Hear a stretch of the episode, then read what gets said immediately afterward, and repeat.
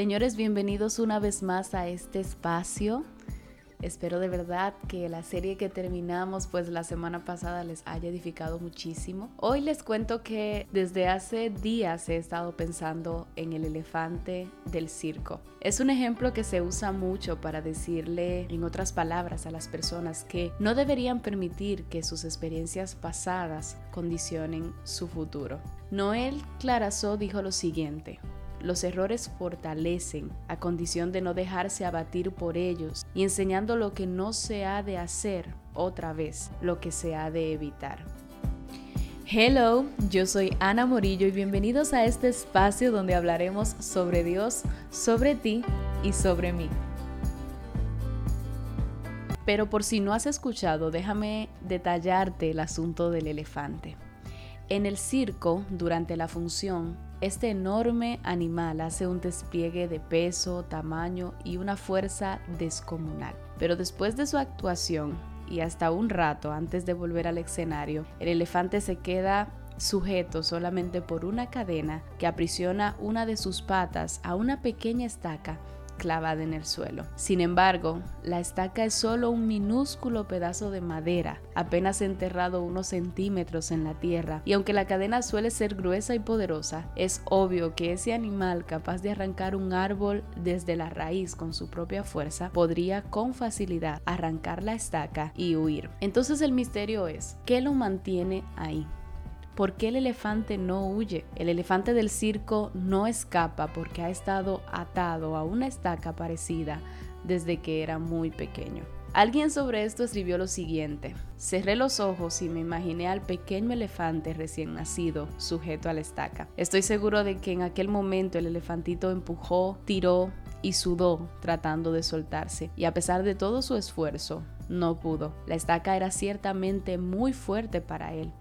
Juraría que se durmió agotado y que al día siguiente volvió a probar, y también al otro y al que seguía, hasta que un día, un terrible día para su historia, el animal aceptó su impotencia y se resignó a ese destino que la estaca le proveía.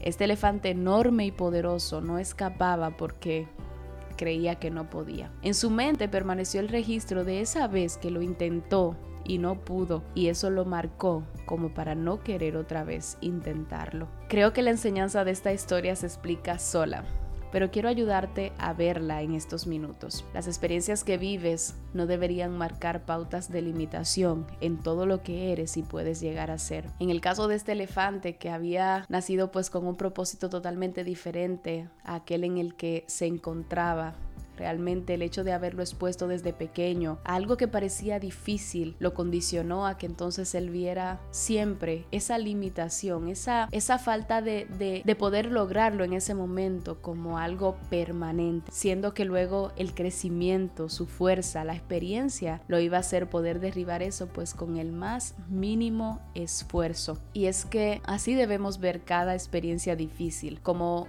una lección no fácil, una lección que tuvimos que aprender quizás pues de una manera no tan grata, pero que nos enseña nos fortalece, nos hace incluso más fuertes para volver a intentarlo. Qué difícil nos resulta a veces en todas las áreas de nuestra vida volver a intentarlo cuando la primera vez que lo intentamos no nos fue como nosotros esperábamos. Pero es que realmente en el volver a intentarlo es donde se aplica la experiencia pasada, donde se aplica lo que aprendiste, donde encuentras nuevas maneras de cómo hacerlo de una forma mejor.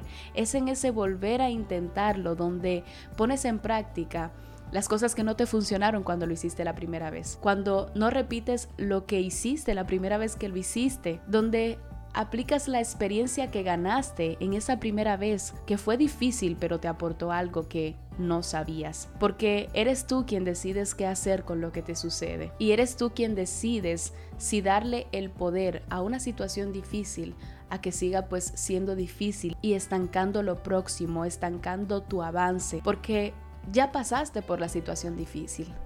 Fue difícil, fue doloroso, pero entonces le vas a permitir que te siga afectando más adelante? No. Realmente yo creo que a diferencia de ese elefante, nosotros sí podemos identificar que aunque no lo logramos, podemos volverlo a intentar. Y ya volverlo a intentar pues con un esfuerzo mayor, quizás dejando de hacer cosas que hicimos en ese momento, quizás aplicando otras que no hicimos, pero en fin, volverlo a intentar. Y lo último, pero no menos importante, que quiero resaltar de esta historia porque realmente quiero pues que la lleves a reflexión. Quiero que recuerdes que el elefante del circo, él ahí en ese lugar cumplía una gran función, pero al bajar era sometido por algo tan insignificante comparado a su potencial. Así muchos de nosotros andamos en la vida, en nuestros trabajos, aún en nuestra iglesia o ministerio, aún en nuestra familia, cumpliendo una gran función, pero estancados interiormente por pequeñas estacas que solo necesitan ser extraídas y expulsadas para dejarnos ser exactamente quienes nosotros realmente somos. No quisiera ponerle un nombre a esa estaca, porque bien puede ser una mala experiencia que te hizo creer que no tienes potencial, quizás en algún momento donde fuiste avergonzado porque no lograste hacer algo que te propusiste, quizás eso te hizo creer que no tienes madera para llevar a cabo sueños que tienes en el corazón, pues Déjame decirte que eso fue solo una experiencia y debes sacar esa estaca para poder entonces avanzar y lograr todos esos sueños que tienes en tu corazón. Quizás la estaca es una traición que quizás ha condicionado tus relaciones interpersonales a la desconfianza y ves a todos como esa persona que te falló y ves a todos quizás como esa persona que no supo valorar tu lealtad, que no supo valorar pues lo que eres, pues déjame decirte que hay más personas adelante que quizás sí sepan valorar lo que eres y que tú no puedes dejar y esconder esa esencia que te caracteriza simplemente porque alguien no la supo valorar. Quizás la estaca sea una raíz de amargura o rencor que te hace cumplir bien las cosas que haces, mas no poner tu corazón en ello porque tu corazón está lleno de amargura. Y realmente no hay ninguna asignación que Dios ponga en tus manos que merezca que tú la hagas solo por hacerla, sin poner tu corazón en ello porque tengas el corazón herido. Necesitas pues sanar para que cada cosa que Dios ponga en tus manos se haga desde el corazón correcto. Y lo demás pues lo voy a dejar a tu análisis, voy a dejar voy a dejarte el reto de que identifiques cuál es la estaca. ¿Cuál es la estaca que así como el elefante pues está deteniéndote?